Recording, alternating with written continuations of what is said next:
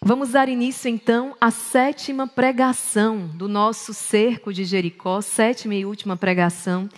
E eu dizia para vocês ainda há pouco que certamente a pregação mais importante do cerco sentirá a importância, claro, de cada tema que aqui foi apresentado, mas por quê?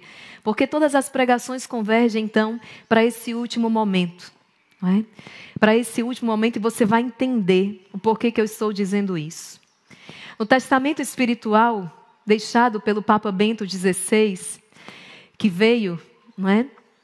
Veio, foi apresentado quando de sua morte. Ele disse uma frase muito forte e deixou essa mensagem então para toda a igreja, enquanto vigário de Cristo, né? enquanto assumido a missão que o Senhor lhe confiou. Ele deixou uma mensagem forte, uma mensagem para todos nós. E ele disse: permanecei firmes na fé, não vos deixeis confundir. Permanecei firmes na fé, não vos deixeis confundir. Um homem que se consumiu no serviço da igreja, um homem que ao longo de toda a sua vida defendeu a fé cristã católica, um homem que podemos dizer foi um mártir da fé no sentido desse martírio branco que se consumiu defendendo a fé, sem ceder às pressões deste mundo, sem retroceder naquilo que foi que é que é a verdade revelada e confiada por Cristo à sua igreja, enquanto depositária desta fé. Então, guarda já esta palavra: permanecei firmes na fé, não vos deixeis confundir. Nós temos a consciência de que virá, ou já veio, um tempo de grande confusão. Um tempo de grande confusão, não fora da igreja. Porque a confusão fora da igreja já existe há muitos e muitos séculos. Mas nós temos visto uma crescente confusão, inclusive dentro da igreja. E aqui eu me lembro das palavras de um grande profeta de Deus, Monsenhor Jonas Abib, que esteja a interceder por nós nesse momento tão difícil da nossa história, quando ele, anos, décadas atrás, já dizia: chegará um tempo que não será suficiente andar com a Sagrada Escritura. Vocês precisarão andar também com o catecismo da Igreja Católica, debaixo do braço. Tamanha será a confusão que estará instalada, inclusive dentro da própria igreja, onde escutamos algo de um, outra coisa diferente de outro, onde já temos dificuldade de encontrar aonde está, qual é de fato a doutrina sólida milenar, o magistério o ensinamento da igreja. Tempos de grande confusão. E nesses tempos, então, irmãos, de grande confusão, estudar a fé, conhecer a fé é imprescindível. Isso está dito na, na Sagrada Escritura. Isso está dito na Sagrada Escritura, os tempos que virão, tempos difíceis, tempos que virão, tempos que já estão aí. Isso está dito também no catecismo da Igreja Católica: a igreja percorrerá o caminho do esposo. A esposa percorrerá exatamente o caminho do esposo. Ela será igualmente traída, ela será igualmente crucificada, ela também estará como que desaparecida aqueles três dias que o Senhor permanece então morto e só ao terceiro dia ressuscita, a igreja passará por toda essa via cruzes, por todo esse calvário, ela seguirá o caminho do esposo. Não se trata de uma vitória, uma vitória histórica aqui nesse plano material, não. Ela sim, as portas do inferno não prevalecerão, como não prevaleceu sobre o Senhor que vence a morte. A igreja é vencedora mas ela seguirá o caminho do esposo. E nós olharemos, talvez, um cenário não tão distante e tenhamos talvez dificuldade de encontrar, de identificar onde está a igreja. É isso que está dito no catecismo, eu não estou inventando palavras. Está dito no catecismo da Igreja Católica, você pode conferir a aprovação derradeira da igreja, parágrafo 675 a 677. Irmã Maria Raquel não está com sensacionalismo. É o que está dizendo aqui no Catecismo da Igreja Católica, parágrafo 675 a 677. Então, no meio de tudo isso que é anunciado, eu repito o que eu disse para você na segunda-feira, não estamos aqui para nos prepararmos para o pior. Deus nos reúne para nos prepararmos para o melhor. Porque é verdade que o Senhor passou pela sua paixão, por sua morte, por sua crucificação, mas é também verdade que ele ressuscitou. A igreja ressuscitará então gloriosa, percorrendo o caminho do esposo, a igreja é vencedora. Agora, eu e você, nós precisamos tomar uma atitude. Qual atitude? Permanecermos na barca. O mundo vai pressionar. Talvez os próprios familiares vão nos pressionar. Para que abramos mão verdade, da verdade da nossa fé. Para que abramos mão daquilo que recebemos enquanto revelação. Nós sofreremos pressões de todos os lados, mas aquele que permanecer firme, fiel, aquele que perseverar até o fim, é esse que será salvo. E por isso a importância de você estar aqui. Quando eu fiz o meu encontro, o meu retiro pessoal, o meu encontro pessoal com Cristo, naquele retiro, naquele encontro de jovens, eu lembro que um dos primeiros livros que eu li, quando eu saí daquele encontro, foi um livro do professor Felipe Aquino, grande catequista no nosso Brasil. Quantas gerações beneficiadas, quantas pessoas, quantas milhares e milhares de pessoas beneficiadas pelo trabalho deste homem, pela evangelização deste homem, professor Felipe Aquino. Muito justo que seja chamado por tantos e tantos de professor, porque aprendemos tanto dele a fé, aprofundar o conhecimento da fé. E o professor Felipe Aquino tem então este livro que eu li que diz Por que sou católico? Será que eu e você, será que você sabe por que você é católico? Será que somos católicos porque hoje convém? Será que somos católicos porque hoje eu tenho um sentimento bom quando eu entro na igreja? Será que hoje eu sou católico porque eu me sinto atraído, porque eu me identifico com o meu pároco? Porque eu gostei do Instituto Hesed. Sou católico porque eu gostei do Instituto Hesed. Eu vou te dizer, nenhuma dessas razões se sustentam na barca de Pedro. São razões momentâneas. No dia que você se decepcionar com o seu pároco, você muda, você sai. No dia que você sofrer algum abalo, no dia que você não tiver com sentimento aflorado, no dia que você não tem vontade ou não se sente bem naquela igreja, você vai embora, você abandona. Ou seja, essas razões não são razões suficientes para te fazer manter-se na barca de Pedro, dentro da verdadeira e única igreja fundada por Cristo. Então é preciso conhecer as razões da nossa fé. Quais são as razões que eu tenho para crer? Por que crer na igreja? Vamos lá. Na conversa de Jesus com Nicodemos, o Senhor fala que é preciso nascer de novo. É preciso nascer de novo, caso contrário, aqueles que não nascerem de novo não vão entrar no reino de Deus, no reino dos céus. E Nicodemos fica atordoado, como é que pode alguém nascer de novo? E o Senhor explica e diz: "Não espera. É nascer da água e do espírito. Onde é que eu e você experimentamos esse novo nascimento? Através da água e do espírito. Onde?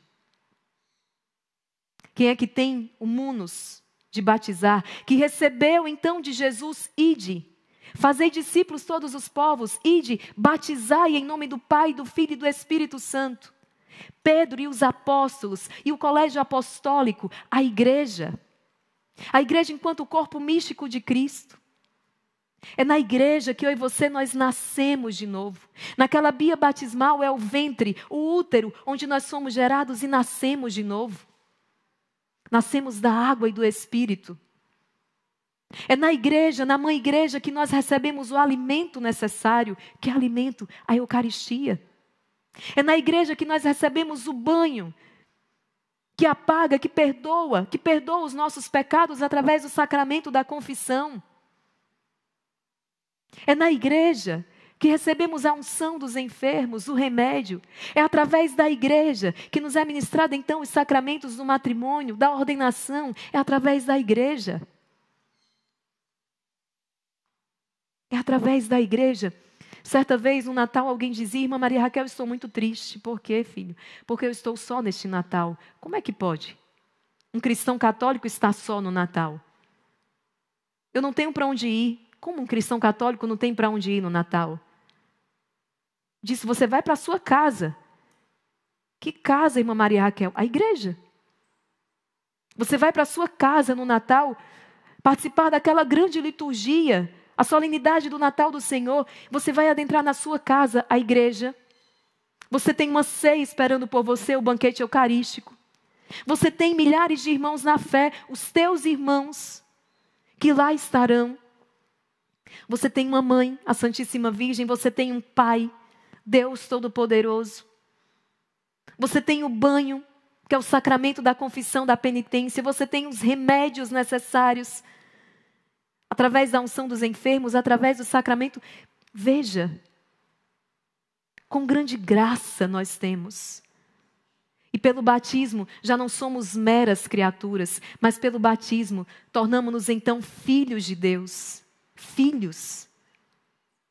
Toda a criação é belíssima, maravilhosa, é criada por Deus, mas só a nós homens e mulheres criados à imagem e semelhança do Senhor, nos foi dado esta graça de tornarmos então filhos de Deus, a altíssima dignidade a que fomos chamados. Através do batismo, fomos enxertados em Cristo. Quando o Senhor aparece então para Saulo, a caminho de Damasco, ele que perseguia os cristãos, e então ele pergunta: Quem és tu? E o Senhor revela e diz: Eu sou Jesus a quem você persegue. Saulo perseguia a igreja primitiva. Saulo perseguia os cristãos. E Jesus se identifica então com essa igreja primitiva. Eu sou Jesus a quem você persegue. É a mim que você está perseguindo. Ao perseguir a igreja, é a mim. Jesus é a cabeça desta igreja. Essa igreja que não é um prédio, não é um edifício, mas é um corpo místico. E São Paulo vai desenvolver uma longa teologia sobre isso, é o corpo místico de Cristo. A igreja continua a missão de Cristo aqui na terra. É através dela, então, que nos são ministrados todo o necessário para a nossa salvação. A igreja é a continua continuação, então, dessa encarnação de Cristo. Por isso que Jesus é o único Senhor e Salvador. E é na Igreja Católica fundada por Cristo que encontramos então a salvação, os meios necessários para tocarmos então esta graça. E eu falava com você ainda há pouco, citando então este livro, Porque Sou Católico, do professor Felipe, eu trouxe aqui. E eu quero partilhar com você aquilo que ele diz ainda no início deste livro, quando ele vai responder por que eu sou católico. Eu queria que você prestasse muita atenção aqui. Olha o que o professor Felipe Aquino vai dizer. Eu sou católico, porque estou convicto de que Jesus Cristo é Deus. E que a única igreja que ele fundou foi a que hoje chamamos de Igreja Católica Apostólica Romana. As outras foram surgindo por heresias, por cismas e fundadas por homens. Eu vou repetir: sou católico. E você pode tomar nota disso aí. É importante que você saiba as razões da sua fé. É importante que você saiba, sim. Sou católico porque creio verdadeiramente nisso. Não sou católico por um sentimento que da hoje passa. Não sou católico por uma afinidade com o pároco e amanhã muda e eu deixo. Não. Eu sou católico porque eu estou convicto de que Jesus Cristo é Deus. E que a única igreja que ele fundou foi a que hoje chamamos de Igreja Católica Apostólica Romana. Sou católico porque a Igreja Católica é uma instituição divina que recebeu de Jesus, na pessoa de São Pedro e dos apóstolos, a missão de levar a salvação a todos os homens do mundo inteiro. Sou católico porque somente na Igreja Católica temos a plenitude dos meios da salvação que Jesus deixou. Sou católico, porque na Igreja Católica temos Jesus vivo e presente na Eucaristia em todos os sacrários da terra. É a única religião onde Deus está vivo e presente de modo real e substancial, corpo, sangue, alma e divindade, por amor a nós. Sou católico, porque a Igreja Católica tem o sacramento da confissão, que me dá a certeza de que todos os meus pecados são perdoados. Sou católico, porque a igreja tem uma história belíssima de mais de dois mil anos, ininterrupta, com a série contínua de papas e concílios ecumênicos, mesmo com os muitos erros cometidos pelos seus filhos, leigos e clérigos. As luzes da história da igreja superabundam em muito as sombras. Sou católico, porque os evangelhos da Igreja Católica são historicamente autênticos, aprovados pela mais severa crítica racionalista. Sou católico, porque Jesus garantiu à sua igreja infalibilidade nos assuntos de fé e de moral, isto é, naquilo que é essencial para levar os homens à salvação. Ela é, como disse São Paulo, a coluna e o sustentáculo da verdade neste mundo. Sou católico, porque Jesus garantiu que a Igreja Católica jamais seria vencida pelas portas do inferno. A sua história de dois mil anos confirma isto. Sou católico, porque foi a Igreja quem beçou e montou a Bíblia. Isto é, discerniu quais os livros que deveriam fazer parte dela. Sem a Igreja Católica não haveria Bíblia como a temos hoje. A Bíblia vem da Igreja Católica e não o contrário. Por isso, ela é a única intérprete oficial da palavra de Deus. Sou católico. Porque a igreja tem os sacramentos através dos quais Jesus se dá e deixa encontrar, que nos transmitem a graça de Deus desde o nascimento até a morte. Na liturgia, a igreja celebra os sacramentos. Sou católico, porque a igreja responde com clareza e profundidade às questões da vida. Quem sou eu? O que é este mundo? O que estou fazendo aqui? Por que existe sofrimento e morte? Para onde iremos após esta vida? Sou católico porque Jesus deu a sua mãe, a Virgem Maria, para ser também a minha mãe. E porque a igreja também escolheu o seu pai adotivo São José para ser nosso pai no céu e protetor neste mundo. Tudo isso e muito mais me dão a certeza da veracidade da fé católica. Olha quantas razões.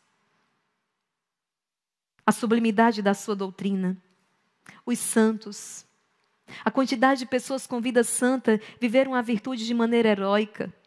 Os milagres, a providência divina, mesmo tentando destruí-la por dentro, ela permanece. Os sacramentos, a liturgia, os ensinamentos, a história da igreja, os santos padres, tudo isso nos fazem católico. Cremos verdadeiramente nessa verdade revelada. Nós temos uma casa nós temos uma fé, ela é sólida e essa fé resiste às intempéries ao longo deste tempo. É verdade que a barca, só, a barca vai para um lado, é jogada de um lado para o outro, mas ela não naufraga, ela não afunda, porque o Senhor está presente nela. Nós vivemos tantos períodos difíceis, como por exemplo esse período da pandemia, onde Deus levantou o exército de São Miguel. E quantos testemunhos belíssimos de um povo com fé. Nós olhávamos para aquele tempo não com o desespero que o mundo olhava, mas nós olhávamos para aquele tempo, sim, de profundo sofrimento, olhávamos com fé. Isso tudo vai passar. Olhávamos para aquele tempo com fé. E como era belo ver sacerdotes entrando nos hospitais, enquanto o mundo se fechava com medo, a quantos homens que de maneira heróica entravam naqueles hospitais para administrar os sacramentos àqueles moribundos, levando o conforto dos sacramentos. No nosso instituto, pessoas que ao redor passando fome, e tínhamos sim a permissão então de alimentar essas pessoas que estavam famintas. Sim, mesmo diante de um risco de um contágio, mas a caridade e a plenitude da lei e então distribuíamos os alimentos, as cestas, as quentinhas para essas pessoas que recebíamos, porque estavam famintas. Isso só é possível em corações de homens e mulheres que são animados pela fé, na certeza de que existe um céu, na certeza de que isso aqui não é tudo, de que há algo muito maior do que isso, de que há algo muito, muito maior. E como foi uma experiência tremenda ver aqueles quantas pessoas no sofrimento, moribundas naquele leito, mas receberem um consolo de um sacerdote que ia, que levava a unção dos enfermos. Que muitas vezes tinham a, a graça de receber o viático, a última Eucaristia. E na certeza de que não era o fim, mas como diz Santa Teresinha, era apenas um piscar de olhos entre este tempo e a eternidade. Fechavam os olhos para este tempo, mas abririam na eternidade. Porque assim que o cristão católico enxerga a morte, não é o fim, mas o começo de uma eternidade com Deus. Quando nascemos, recorremos à igreja para o batismo. Quando morremos, recorremos à igreja para os ritos, então, finais. Isso é grandiosíssimo. Não estamos à deriva, não estamos perdidos neste mundo. Nem precisamos viver de achismos, nós não precisamos, nós não estamos no mundo cheio de encruzilhadas sem mapa. Não, nós temos um mapa e esse mapa é certíssimo. Nós temos um mapa percorrido por homens e mulheres que nos antecederam e, e todos eles venceram, todos eles chegaram ao termo. E esse mapa nós podemos utilizar na certeza de que, se seguirmos esses passos, também venceremos. São os mandamentos do Senhor. O mundo vê como um fardo, o mundo vê como um peso. Nós vemos como um cuidado de Deus. Deus não é um tirano que nos criou e nos abandonou aqui e disse: Viva, vivam como vocês quiserem. Que pai é esse que bota um filho no mundo e não educa, não ensina e não forma? Esse não é o nosso Deus. É verdade que esse pai respeita a liberdade dos seus filhos. Mas, como um pai, ele vai dizer: Filho, esta conduta não vai levar você a um bom lugar. Filho, é este o caminho, é por aqui. É este o nosso Deus que nos revelou, nos deixou então os mandamentos, para que seguindo os mandamentos nós fôssemos plenamente felizes até o ponto que podemos ser nesta terra. Quem segue os mandamentos é feliz. É uma norma, é um, mapa, é um termo, é uma segurança. Nós não precisamos então nos deixar guiar por nossas paixões desordenadas que nos ferem, que nos machucam e machucam os outros. Nós temos a graça de Deus. Nós temos os ensinamentos, nós temos a palavra, nós Olha quanta riqueza o quanto tem sido dito, essa, essa frase se popularizou: é lindo ser católico. É lindo ser católico. Mas ninguém é católico à sua maneira. Nós só podemos ser católicos à maneira que a igreja ensina. Não existe esse self-service. Quando você começa a fatiar, quando você começa a tirar aquilo que você quer viver, o que você não quer viver, o que você vai observar, o que você não vai observar, você deixou de ser católico há muito tempo. Ninguém vive o catolicismo à sua maneira. Ou se vive o catolicismo à maneira do que Cristo ensinou, ou não existe catolicismo. E é só na, na totalidade desta fé vivendo a totalidade desta fé revelada. Não fomos nós que, com nossos esforços humanos, chegamos até Deus. Foi Ele que se encarnou, foi Ele que se revelou. E é só ao assumirmos e vivermos a totalidade desta fé cristã católica que podemos então dizer: sou católico. E é verdade que é uma fé que exige tudo de nós. Porque exige de nós que respondamos a um Deus que nos ama, que amemos a Deus e aos irmãos, e isso exige tudo de nós. Catolicismo não combina com facilidade. Nós já falamos isso em outra pregação. Não foi para a facilidade que fomos chamados, mas para a felicidade em Deus. E ela vem quando cumprimos a nossa missão. É uma consequência. Então, a fé cristã católica exige tudo de nós, mas também nos dá tudo. E quem nos deu tudo pode exigir tudo de nós. Como é triste ver tantas pessoas hoje desorientadas. Desorientadas nas suas decisões, na sua postura, na sua vida. Porque se deixam guiar por conceitos que mudam a cada dia, por paixões que vão e vêm estão desgovernadas, desorientadas. É exatamente aquela experiência que o Evangelho traz: construir uma casa sobre areia. Qualquer vento que der vai derrubar essa casa. Qualquer tempestade que se abater vai derrubar essa casa. Não é preciso criar raízes. É preciso construir a casa sobre a rocha, e a rocha é o próprio Cristo. A rocha é o próprio Cristo. Interessante que nós hoje temos visto muitos que deixam a igreja católica, quando saem aí os, os números, as estatísticas, nós vamos vendo uma redução. Eu me pergunto até que ponto de fato é uma redução, até que ponto essas pessoas um dia foram católicas de fato. Ou se na verdade não é a purificação que vai acontecendo, porque é aquilo que o venerável Fulton Sheen vai dizer. Não há sequer 100 pessoas nos Estados Unidos que odeiam a Igreja Católica, mas há milhões que odeiam o que elas acham que a Igreja Católica é. Tem muitas pessoas vivendo exatamente assim, no que elas acham que é a Igreja.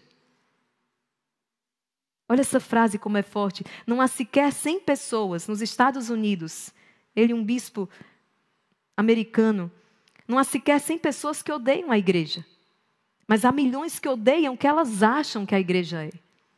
Não conhecem por dentro. E nós queremos fazer aquele mesmo convite que o Senhor fez. Que o Senhor fez aos seus: vinde e vede. Vinde conhecer esta fé. Hoje essa pregação é para todos os meus irmãos na fé, mas também para tantos que estão em as apalpadelas buscando a verdade, todos os homens e mulheres de boa vontade que anseiam por encontrar a verdade. Como um Santo Agostinho de Hipona, que passou anos buscando a verdade, como Edith Stein, Santa Teresa Benedita da Cruz, que se declarou ateia, de origem judia, se declarou ateia, mas tinha uma busca sincera pela verdade e pela sabedoria. E tantos outros, como Chesterton, Cardeal Newman, tantos que têm sido comentado bastante nessas últimas décadas. Homens e mulheres que tinham uma busca sincera pela verdade e, quando encontraram a verdade, foram capazes do sacrifício da própria vida. Porque só a verdade pode nos libertar. Ninguém pode ser liberto por uma mentira. Ninguém constrói uma vida feliz em cima de uma mentira. Interessante que esse mesmo Fulton Sheen escreve um artigo que eu quero partilhar com vocês, venerável Fulton Sheen. Olha o que ele diz. Se eu não fosse católico e estivesse procurando a verdadeira igreja no mundo de hoje, eu iria em busca da única igreja que não se dá bem com o mundo. Em outras palavras, eu procuraria uma igreja que o mundo odiasse. A minha razão para fazer isso seria que, se Cristo ainda está presente em qualquer uma das igrejas do mundo de hoje, ele ainda deve ser odiado como era quando estava na terra. Se você tiver que encontrar Cristo hoje, então procure uma igreja que não se dá bem com o mundo. Procure por uma igreja que é odiada pelo mundo como Cristo foi odiado. Procure pela igreja que é acusada de estar desatualizada com os tempos modernos, como nosso Senhor foi acusado de ser ignorante e nunca ter aprendido. Procure pela igreja que os homens de hoje zombam e acusam de ser socialmente inferior, como zombaram de nosso Senhor porque veio de Nazaré. Procure pela igreja que é acusada de estar com o diabo, como ele foi acusado de estar possuído por Beuzebu. Procure a igreja a qual os homens dizem que deve ser destruída em nome de Deus. Do mesmo modo que os que crucificaram Cristo julgavam estar prestando serviço a Deus. Procure a igreja que o mundo rejeita porque ela se proclama infalível. Pois foi pela mesma razão que Pilatos rejeitou a Cristo, por ele ter se proclamado a si mesmo a verdade. Procure a igreja que é rejeitada pelo mundo, assim como nosso Senhor foi rejeitado pelos homens. Procure a igreja que, em meio às confusões de opiniões conflitantes, seus membros a amam do mesmo modo como amam a Cristo e respeitam a sua voz como a voz do seu fundador. E então você começará a suspeitar que se essa igreja é impopular com o espírito do mundo, é porque ela não pertence a esse mundo. E uma vez que pertence a outro mundo, ela será infinitamente amada e infinitamente odiada, como foi o próprio Cristo. Pois só aquilo que é de origem divina pode ser infinitamente odiado e infinitamente amado. Portanto, essa igreja é divina. Essa igreja é divina. Olha o que o venerável Fulton Sheen está dizendo. É esta a igreja que não coaduna com o mundo, que não cede às máximas do mundo, É esta a igreja. E nós precisamos recuperar, sim, essa alegria e este amor à igreja. Eu amo a igreja, minha mãe. Eu amo a igreja católica. Eu amo ser católica. Eu amo e vivo a minha fé católica. E não abro mão dessa verdade revelada por nada, por ninguém. Eu amo a igreja. Nós precisamos ter muito cuidado com todas as confusões que vão surgindo. Não se trata de negar, mas pedir a sabedoria do Espírito Santo para não cairmos exatamente naquilo que Satanás quer que nós caiamos. Precisamos pedir muita sabedoria do Espírito Santo, discernimento, antes de estarmos por aí emitindo esse ou aquele parecer, essa ou aquela opinião. Precisamos pedir ao Senhor que nos mantenha, nos sustente na Sua graça e nos leve cada dia mais a amar a verdadeira igreja, esposa de Jesus, e dar a vida por ela. Foi essa a resposta que os santos deram em tempos de crise, em tempos de perseguição. Em tempos que, como tem os escritos, os padres, em que quase a fé católica quase desapareceu, homens e mulheres deram a, deram a vida pela igreja, deram a vida pela fé, sofreram exílio, foram torturados, morreram em nome desta fé. E nós podemos ainda nos intimidarmos quando alguns apresentam e falam da história da igreja, mas olha os erros da igreja. Eu quero trazer então aqui esta este ponto sobre a história. A história da igreja não deve ser vista como um ponto fraco, como algo a ser ignorado, não. Mas, na verdade, a história da igreja é a comprovação de que ela não é uma instituição deste mundo. Porque não existe outra instituição humana, na sua estrutura, hierarquia e normas, que tenha sobrevivido por dois milênios. Que estuda com profundidade as épocas, perseguições, batalhas e conflitos atravessados, quem estuda? Todas as batalhas que o catolicismo enfrentou, não tem a menor dúvida que a igreja somente permaneceu em pé por obra do próprio Deus. Há um historiador alemão, não sei se a pronúncia é essa, Ludwig von Pastor, protestante, em certa ocasião desafiou publicamente a Igreja Católica a abrir os seus arquivos secretos. Preste atenção nisso. E ele tinha certeza, afirmava, de que eles jamais seriam abertos para não serem revelados os horrores tremendos que continham a igreja, a história da igreja.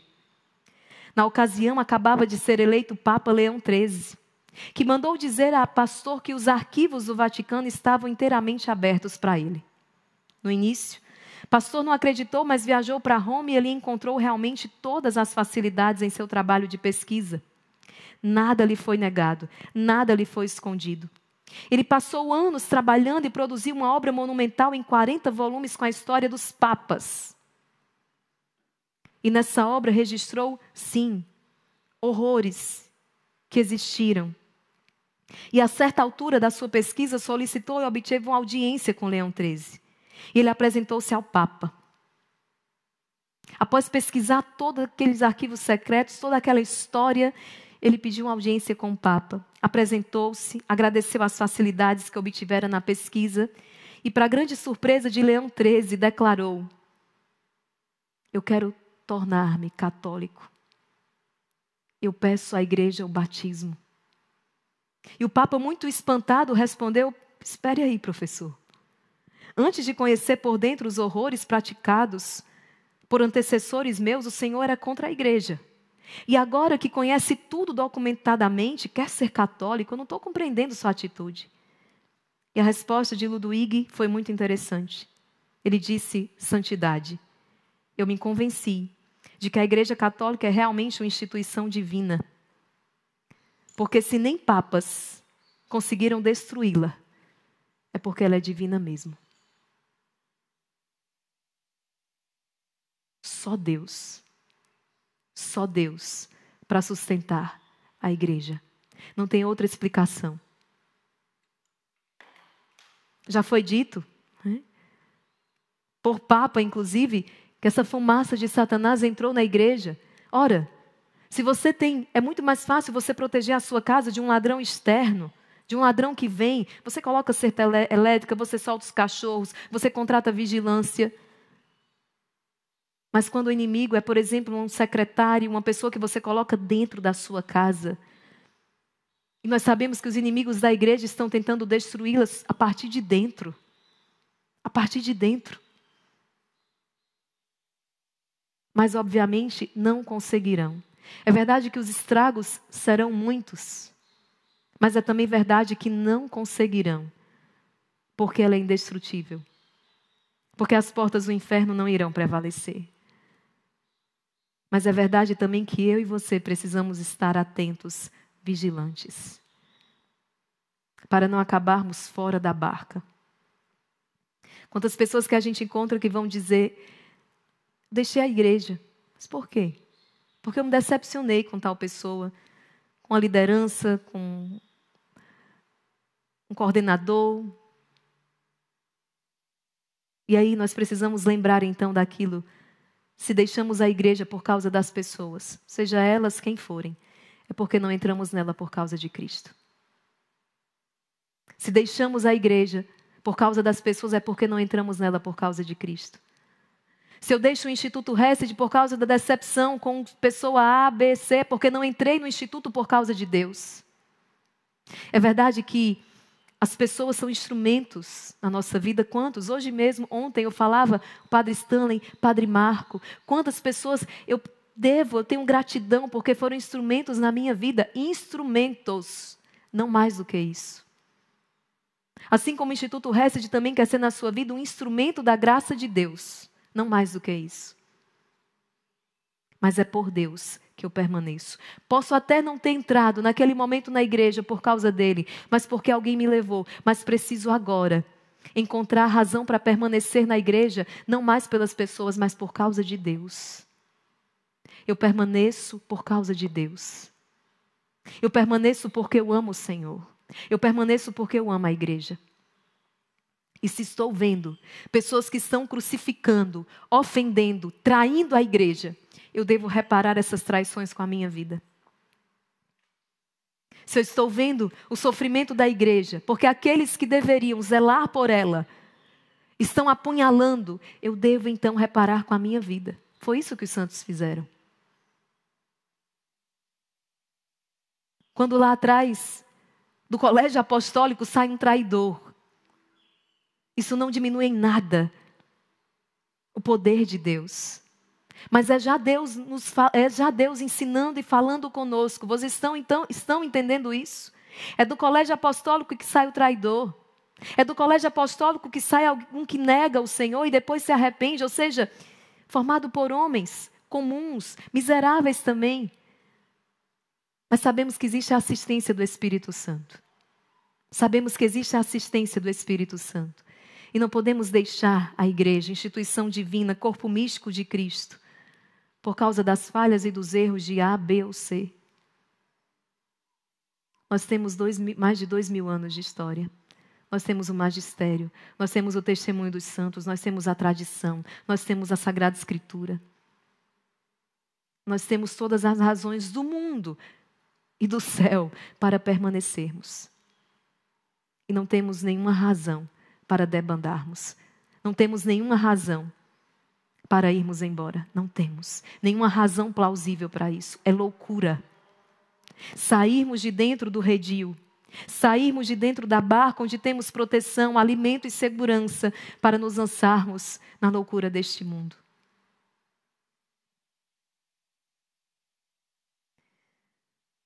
Que você possa, à luz desta palavra, crescer no amor, crescer na fé.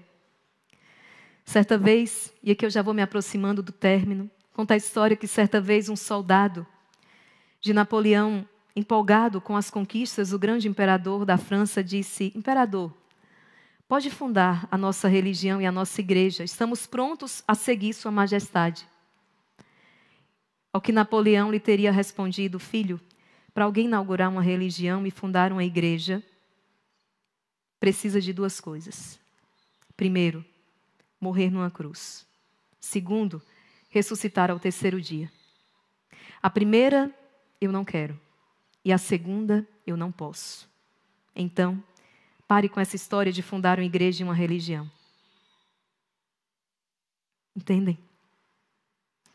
Napoleão, com seu exército, com as suas vitórias, sendo aclamado quase ali como um deus, e um dos seus soldados chega e diz: funde a sua igreja, funde a sua religião, que nós vamos seguir Sua Majestade. Napoleão, que de católico, penso eu, não tinha nada, diz: pare com essa história, porque para se fundar uma igreja, uma religião, é preciso morrer numa cruz e ressuscitar ao terceiro dia. A primeira coisa eu não quero e a segunda eu não posso. Só Jesus então, o verdadeiro Deus que se fez carne, morreu e ressuscitou. E deixou a sua igreja como continuação da sua missão e conferiu munus aos seus apóstolos. De através dos sacramentos, fazerem chegar até nós então os meios da salvação. Nós pertencemos a esta igreja, odiada pelo mundo, batida por dentro e por fora mas que permanece. O Papa Bento XVI falava no seu testamento espiritual: ao longo da minha vida, eu vi tantas teorias, tantas teses se levantarem como irrefutáveis, para logo mais desmoronarem. Não passavam de filosofias com aspecto de ciência. Desmoronaram todas, mas a igreja permaneceu a verdade defendida por ela permanece. O inimigo ele tem uma estratégia terrível, ele cria problema e depois ele vem apresentar uma solução, como se fosse o bonzinho da história. Quantos problemas que hoje nós estamos enfrentando, exatamente porque caímos nessas ciladas. É muita inocência, eu não sei se ignorância, inocência, de que nós cristãos católicos continuemos perguntando ao mundo o que nós devemos fazer, como nós devemos nos portar. Por exemplo, como viver o um matrimônio, como construir uma família, como viver o período do namoro. São as novelas, são as séries. É a moda que dita isso para nós? Não. Se queremos saber como vivemos um namoro, como se constrói uma família, o que é família, como viver o sacramento do matrimônio, é a igreja que nós vamos perguntar. E o mundo vai dizer, mas é antiquado. Viver, observar a castidade, ninguém mais vive isso. Não é que ninguém mais vive isso, é que o mundo nunca viveu isso. Mas os cristãos católicos viveram isso desde o momento em que foram tomados pela verdade, receberam o espírito da verdade. Nós não estamos aqui para seguir maioria. A verdade não significa aquilo que a maioria pensa. A verdade é aquilo que o Senhor nos entregou. Ainda que seja um, um reduzido número de pessoas que aderem, que seguem essa verdade. E aí, de repente, nós temos a explosão da AIDS, e aí, de repente, nós temos a explosão de gravidez indesejada. E qual a solução? O mundo é rapidinho em trazer a solução para o problema que ele criou, com a revolução sexual com sexo sem responsabilidade, fora do sacramento do matrimônio, e aí vem com a sua grande solução: preservativos. Interromper essa gravidez é a solução que o mundo oferece. Não. A igreja não vive remediando o problema, não. Ela está ela tá, ela tá antes disso é na observância da castidade, é na observância de uma vida pura, é não negando o sexo, mas vivendo na sua plenitude, entendendo o seu sentido, a sua beleza, a sua sacralidade, que nós vencemos estes males. Aí o mundo vai dizer, mas a igreja, ao defender isso, é muito irresponsável. O mundo não, não entende nada de igreja. O mundo odeia a igreja. O mundo quer ver a igreja crucificada e morta. Esse comportamento dele não nos impressiona. O que nos impressiona é que nós, católicos, nos deixemos contaminar por isso. Ou nós somos católicos ou nós não somos. Não existe meio catolicismo. Não existe um catolicismo self-service. Não existe. O que hoje nós queremos pedir ao Senhor é a graça. naquelas questões que para nós ainda hoje sejam uma dificuldade, naquelas questões que para nós hoje ainda seja difícil submeter-se porque a nossa fé ainda é deficiente. Hoje nós queremos pedir ao Senhor que nos dê a graça. Senhor, eu quero. Eu quero viver a fé que o Senhor deixou. Eu quero viver. Eu quero observar toda a sã doutrina. Faz-me um homem novo, uma mulher nova, capaz de assumir a minha fé até as últimas consequências. Ou seja, uma fé que me conduza verdadeiramente ao céu. Não uma fé que me provoque um bem-estar momentâneo. Uma fé que é um, um anestésico. Não. Não. Mas uma fé que me lance na eternidade. Uma fé que me faça vencer todos os inimigos da minha salvação. Uma fé que transporte montanhas. Uma fé que me faz andar sobre as águas. Uma fé que me faz dar a vida pela igreja. Uma fé que me faz bater de frente com o mundo e com as suas máximas sem medo. Vamos suplicar essa graça ao Senhor, dizendo: viver para mim é Cristo, morrer para mim é ganho. Quando se é cristão, não existe outra questão, não se para de lutar. Você é filho de rei, você é filho de Deus e, portanto, chamado ao combate. O que está em jogo? A sua coroa.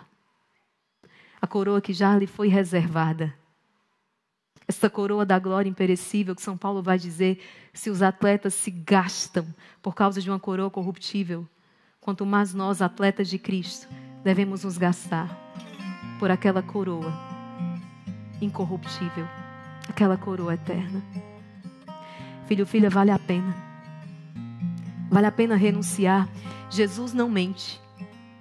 Tem os falsos profetas aí que fazem as suas falsas promessas, porque na verdade eles não são capazes de nada, é só da boca para fora. Jesus, ele não mente, a sua palavra tem poder.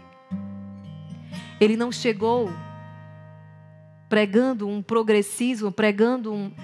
Ele chegou dizendo assim: Você quer me seguir? Preste atenção. Jesus ele disse: Você quer me seguir? Renuncie a si mesmo. Tome a sua cruz e me siga.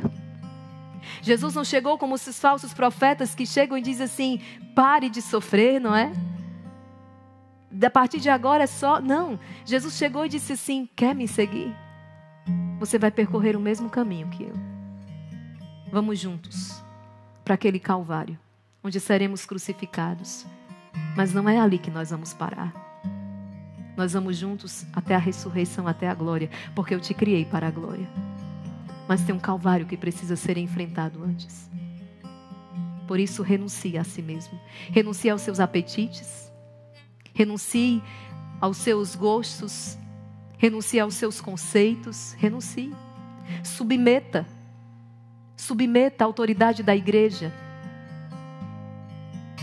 Tome a sua cruz e me siga.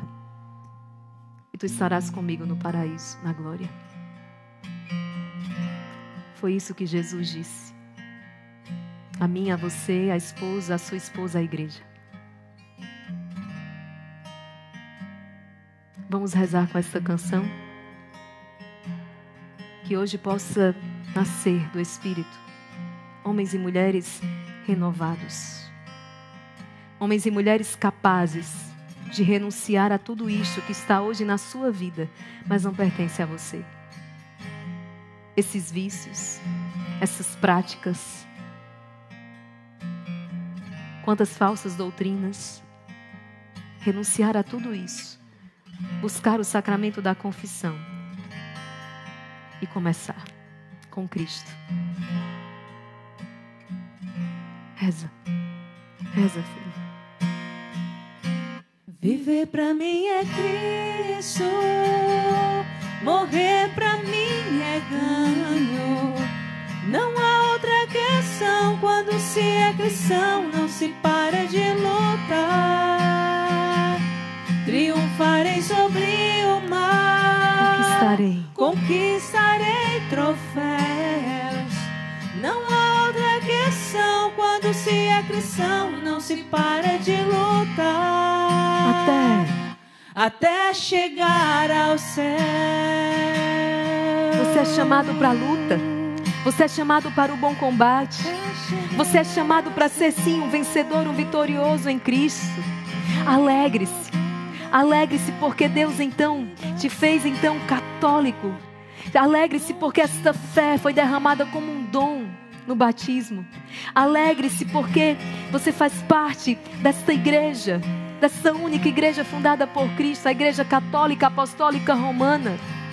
Alegre-se, ame esta igreja e dê a sua vida por ela como Cristo. E alegre-se no Senhor, porque tudo, todo necessário para a tua salvação está ao teu alcance. Nós vamos encerrando este momento de pregação. E eu já quero louvar e bendizer ao Senhor por quantos que neste, neste dia recuperaram a alegria recuperaram a alegria de serem católicos, recuperaram o ardor de viver a fé católica, recuperaram o ânimo, a coragem de lutar, a coragem de viver a sua fé. Todos que neste dia, pela força e poder da palavra, da oração, estão rompendo com as máximas do mundo. Por todas as famílias que estão se abrindo à vida, que estão deixando esse pensamento pagão e mundano de controlarem, de não terem filhos, mas estão se abrindo ao dom da vida. Quero bendizer ao Senhor por todas as pessoas que retornam com amor à Eucaristia, que retornam com amor ao sacramento da confissão, por todas as pessoas que neste dia retornam ao seio da Mãe Igreja, amando a Igreja, alegres por terem abraçado e serem, terem sido alcançados por esta fé. E nós queremos nos confiar à Santíssima Virgem, porque é a ela que nós confiamos o nosso sim. É a ela, é com ela e sob o olhar dela que podemos então alcançar a graça da perseverança final. Ave Maria, cheia de graça, o Senhor é convosco. Bendita sois vós entre as mulheres, e bendito é o fruto do vosso ventre, Jesus. Santa Maria, Mãe de Deus rogai por nós, pecadores, agora e na hora de nossa morte. Amém. Em nome do Pai, e do Filho, e do Espírito Santo. Amém.